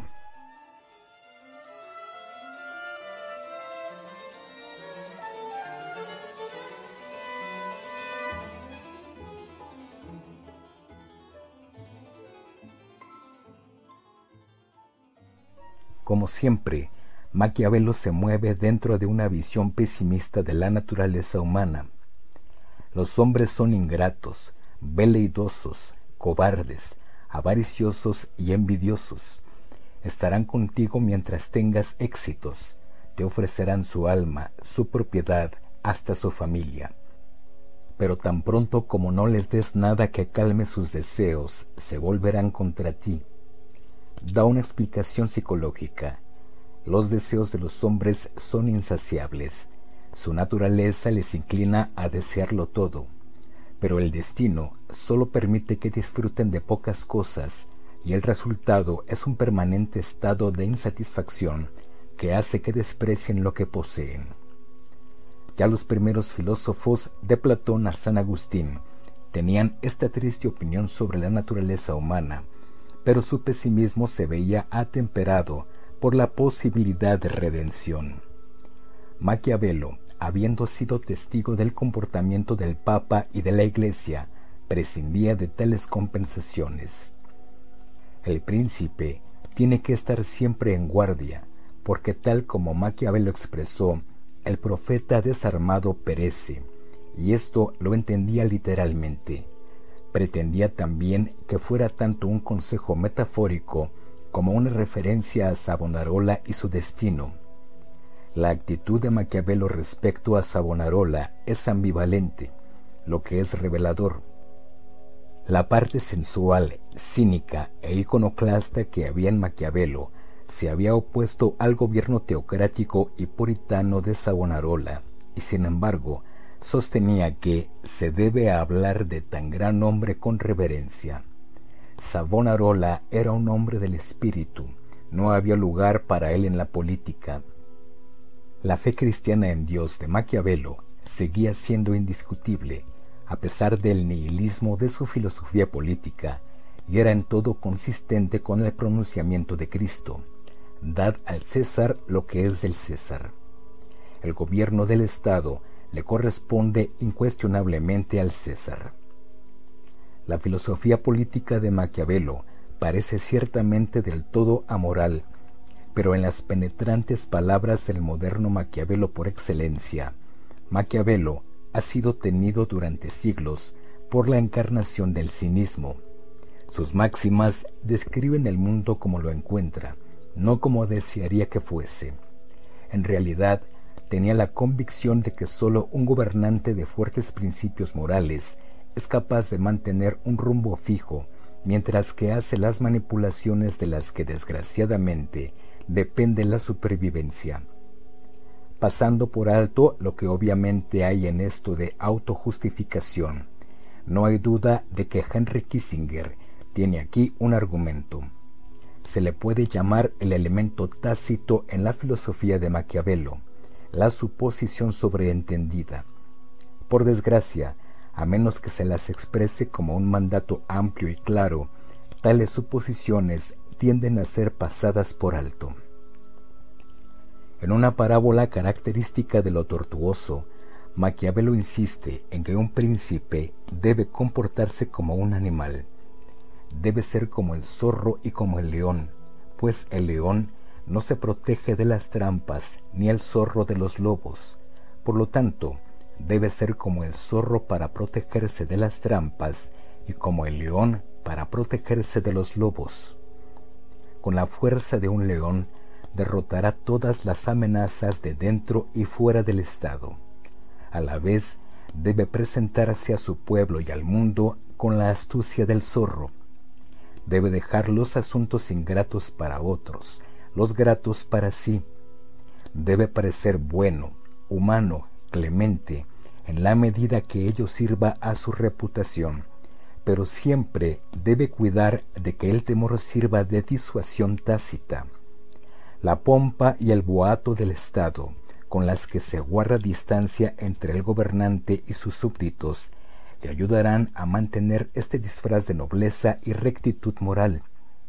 Aquellos que están próximos a él verán a través de este disfraz pero se darán cuenta de la futilidad de cualquier intento de derrocar a alguien tan amado de su pueblo.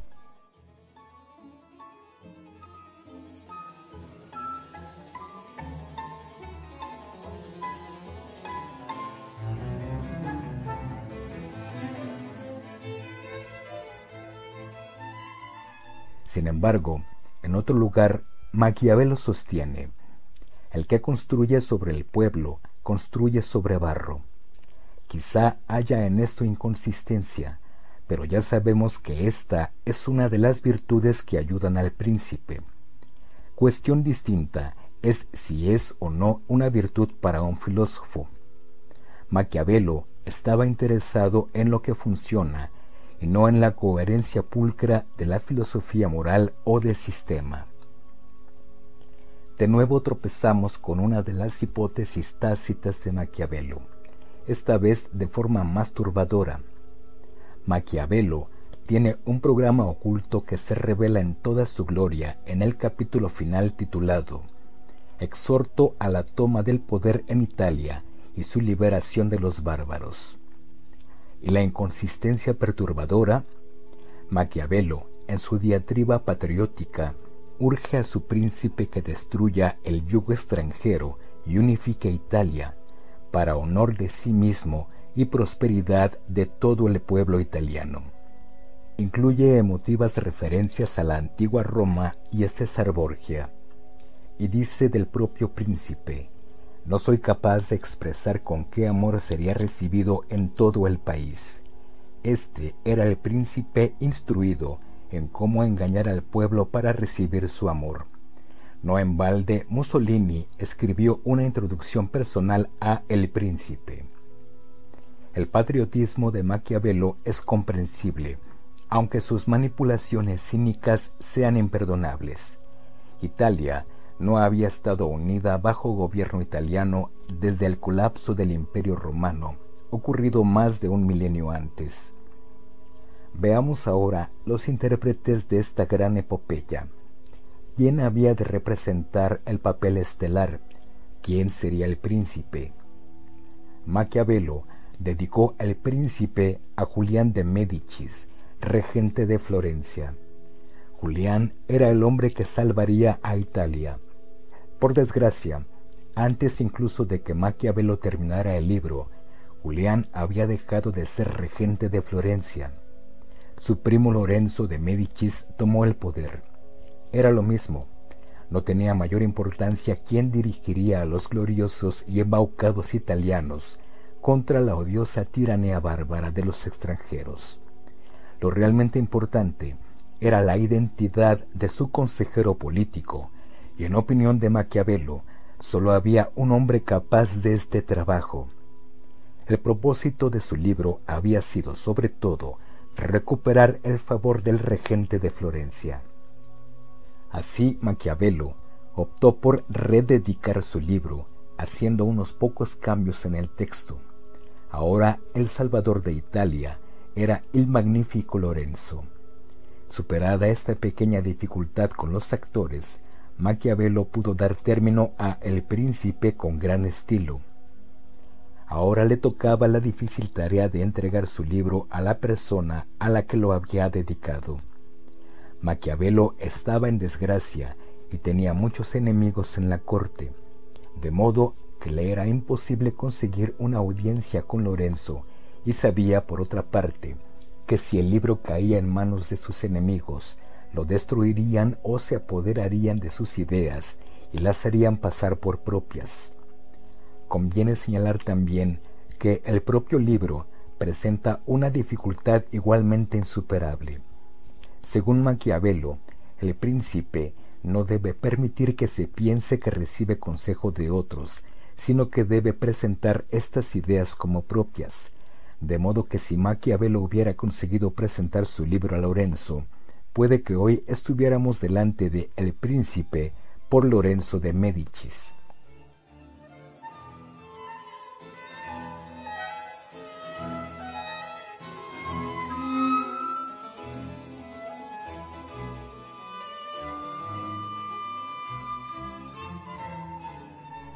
Este dilema Bacon Shakespeare no llegó por el momento a presentarse. Maquiavelo siguió en desgracia, desdeñado sus esfuerzos por congraciarse.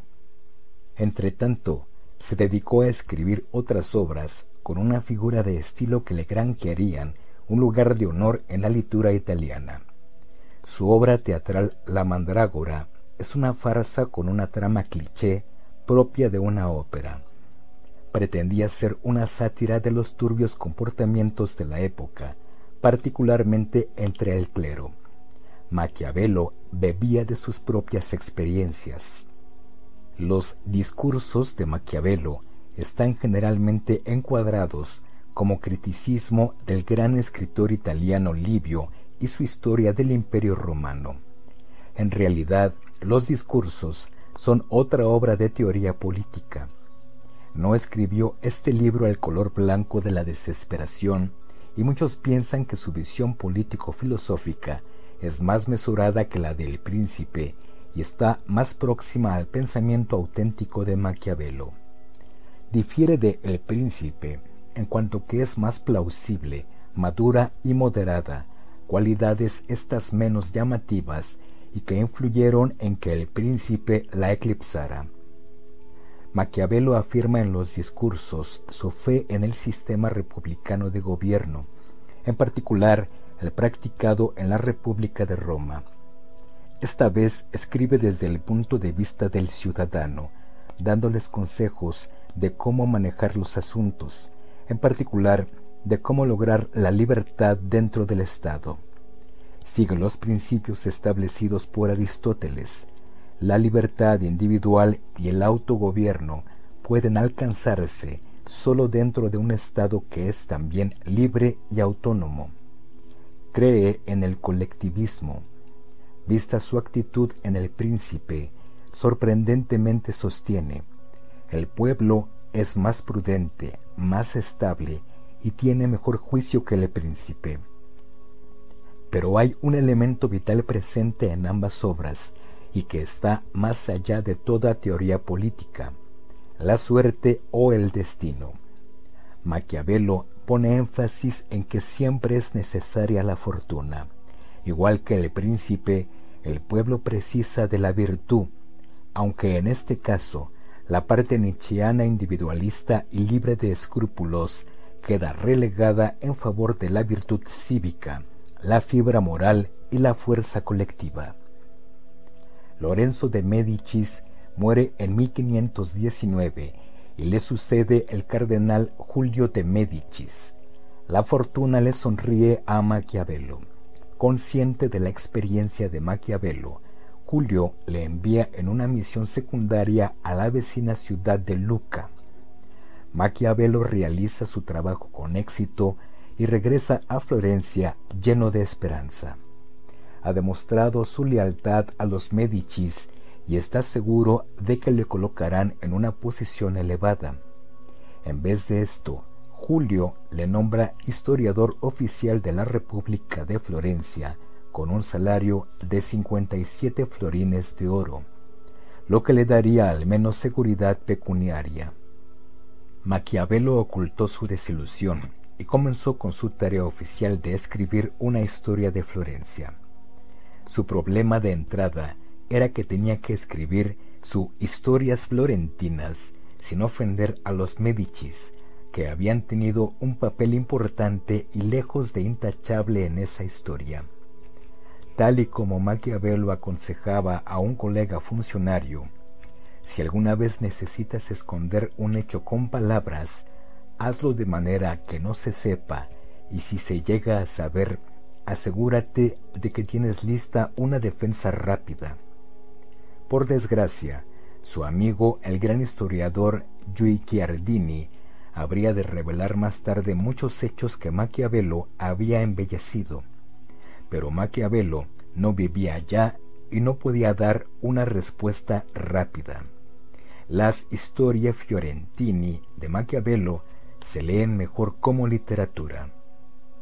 Julio de Médicis renunció al gobierno de Florencia para convertirse en el Papa Clemente VII.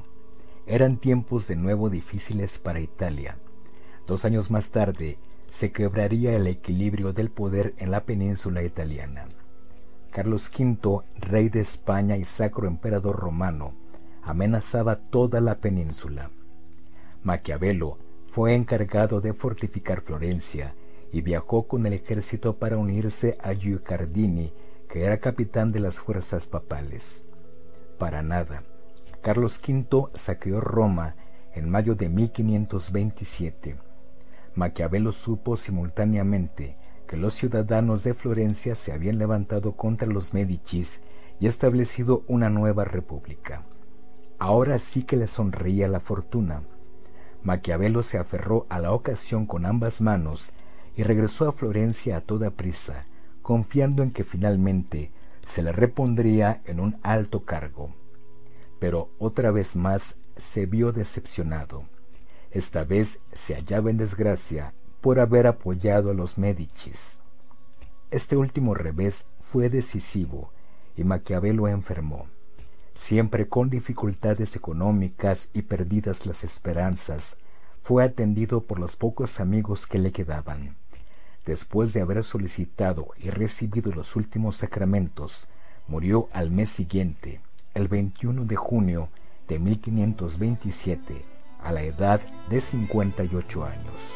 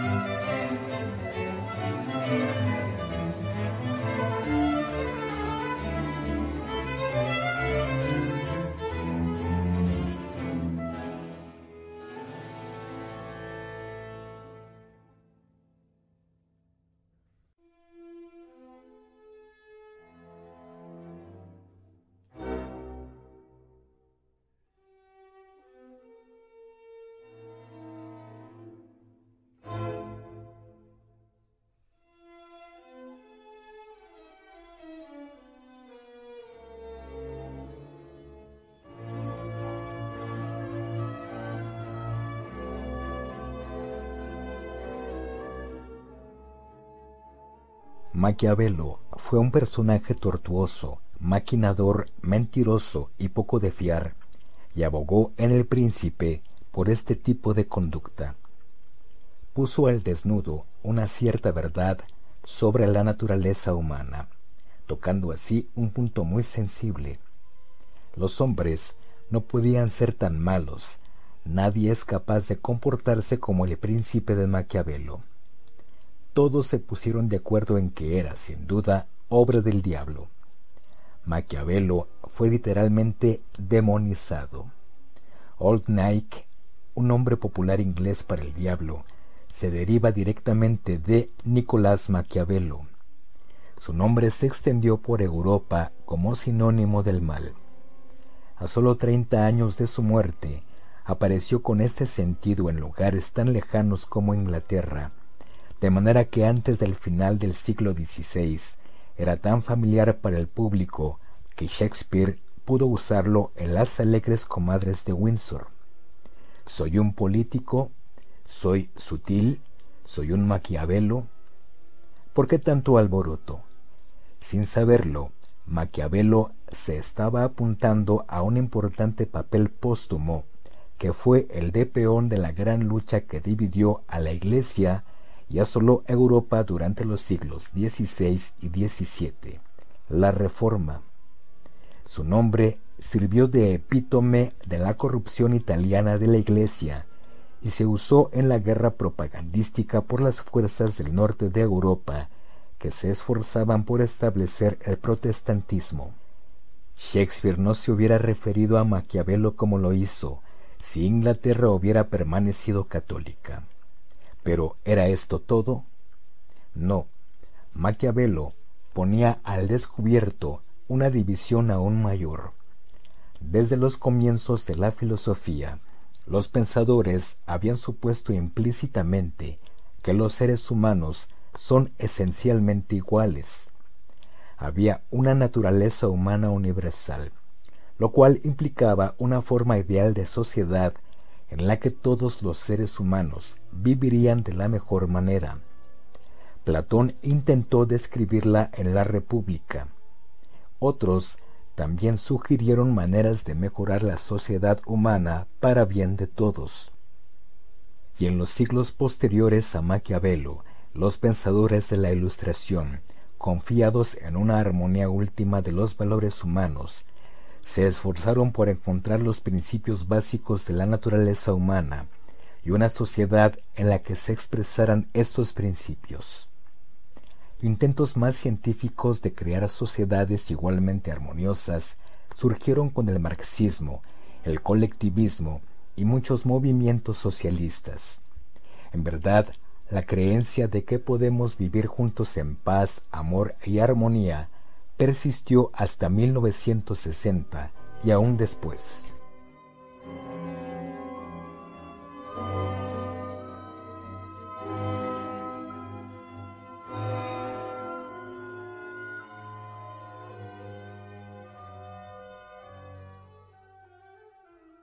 Mucho antes de todo esto, Maquiavelo había ya mostrado la imposibilidad de tales proyectos. Sugiere en El Príncipe existe una contradicción entre gobernar un Estado y llevar al mismo tiempo una vida moral. Para regir eficientemente un Estado es preciso olvidarse de la moral. El príncipe hacía saltar la pregunta ¿Puede un príncipe utilizar las armas de la hipocresía, el engaño y hasta el crimen, y a la vez respetar en lo personal la ética del cristianismo? En otras palabras, ¿es posible gobernar sin moral y seguir siendo una persona moral? La historia, desde los papas Borgia hasta Pol Pot, solo ha proporcionado una respuesta desagradable y tristemente evidente a esta pregunta que tendría por resultado una profunda contradicción. Significa que lo que nos queda es un pluralismo ético, como ha señalado el gran filósofo político del siglo XX, Isaiah Berlin. No hay una solución objetiva al problema de cómo debieran vivir los seres humanos, cómo debemos conducirnos. La falta de respuesta es ensordecedora y horrible. Entonces, grupos de hombres sienten y sentirán la necesidad de formar sociedades en las que las gentes vivan de modos muy diferentes. Estas sociedades podrían ser fascistas, comunistas o democráticas, incluso tiránicas y hasta anárquicas. Casi todo es posible. Solo hay que mirar a la historia para darse cuenta de las infinitas posibilidades que tiene la inventiva humana en esta materia. No hay un criterio común según el cual tomar una decisión racional sobre los méritos de estas distintas sociedades. Si la moral y la ciencia de la política van separadas, tal y como lo mostró Maquiavelo, no contamos con una vara de medida que nos permita un juicio universal, lo que quiere decir que la Alemania de Hitler está al mismo nivel que la Gran Bretaña parlamentaria. Todo esto es profundamente deprimente. Sin embargo, se origina en un punto obvio, del cual somos todos conscientes en la era post-freudiana. La psicología humana no es racional ni coherente, mientras que todo sistema moral o de gobierno debe ser racional y coherente la realización personal y la experiencia pública deben necesariamente entrar en conflicto. Maquiavelo fue el primer escritor en señalar una desabrida verdad sobre la condición humana. No fue un gran filósofo, sino simplemente un teórico realista de la política, pero su pensamiento puso a la humanidad cara a cara con una de sus más profundas y al parecer insoluble dicotomías. Thank you.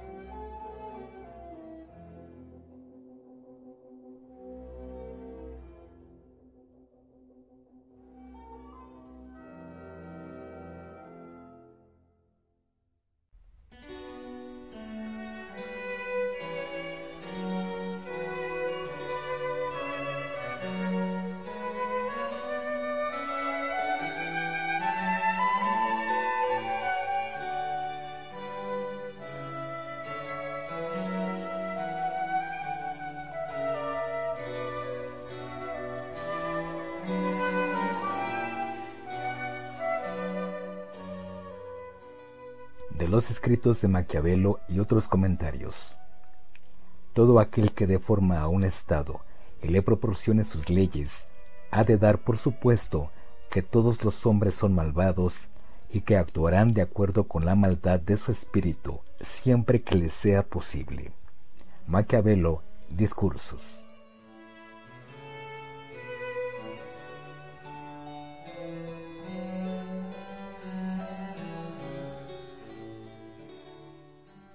Tampoco el papado ha estado nunca en capacidad de conducir una política cristiana, y cuando los reformadores se ven envueltos en política, como le ocurrió a Lutero, se ve que son tan seguidores de Maquiavelo como cualquier inmoralista o tirano.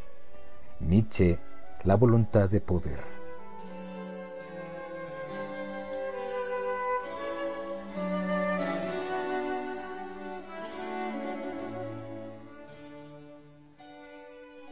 Una gran parte de la deshonra asociada convencionalmente con el nombre de Maquiavelo se debe a la indignación de los hipócritas que odian el reconocimiento franco de su maldad.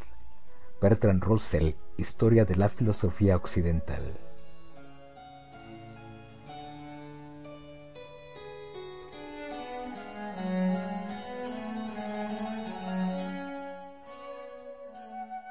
Las guerras comienzan cuando se desea, pero no terminan cuando se quiere. Maquiavelo, Historias Florentinas.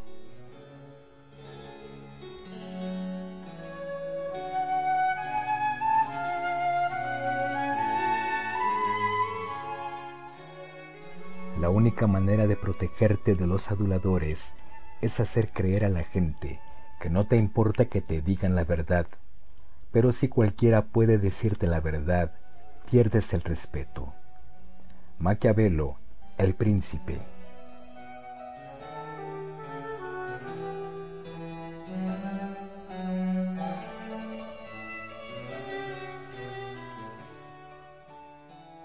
Uno puede salvar su propia alma, o bien fundar, mantener o servir a un Estado grande y glorioso pero no siempre ambas cosas a la vez. Isaiah Berlin en su ensayo sobre Maquiavelo.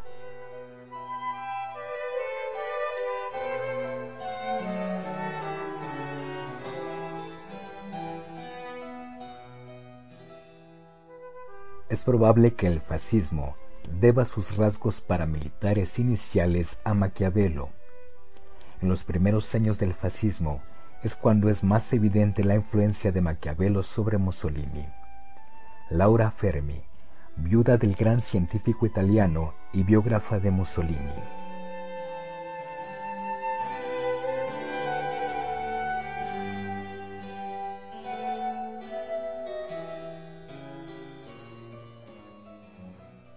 Maquiavelo fue el más grande de los filósofos italianos el maestro de todos los maestros de la política, pero no sentía el suficiente desprecio por la humanidad.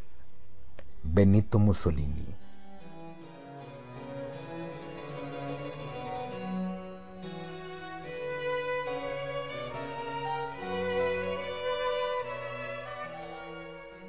Las gentes deben ser tratadas o con generosidad o destruidas pueden vengarse de las ofensas leves, no de las graves.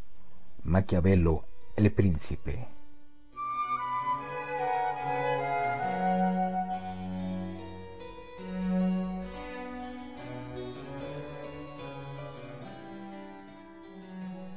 Esta recaída en el más cruel maquiavelismo es incomprensible para alguien que hasta ayer creía en la consoladora certidumbre de que la historia humana se mueve a lo largo de una línea ascendente de progreso material y cultural. León Trotsky en su biografía de Stalin.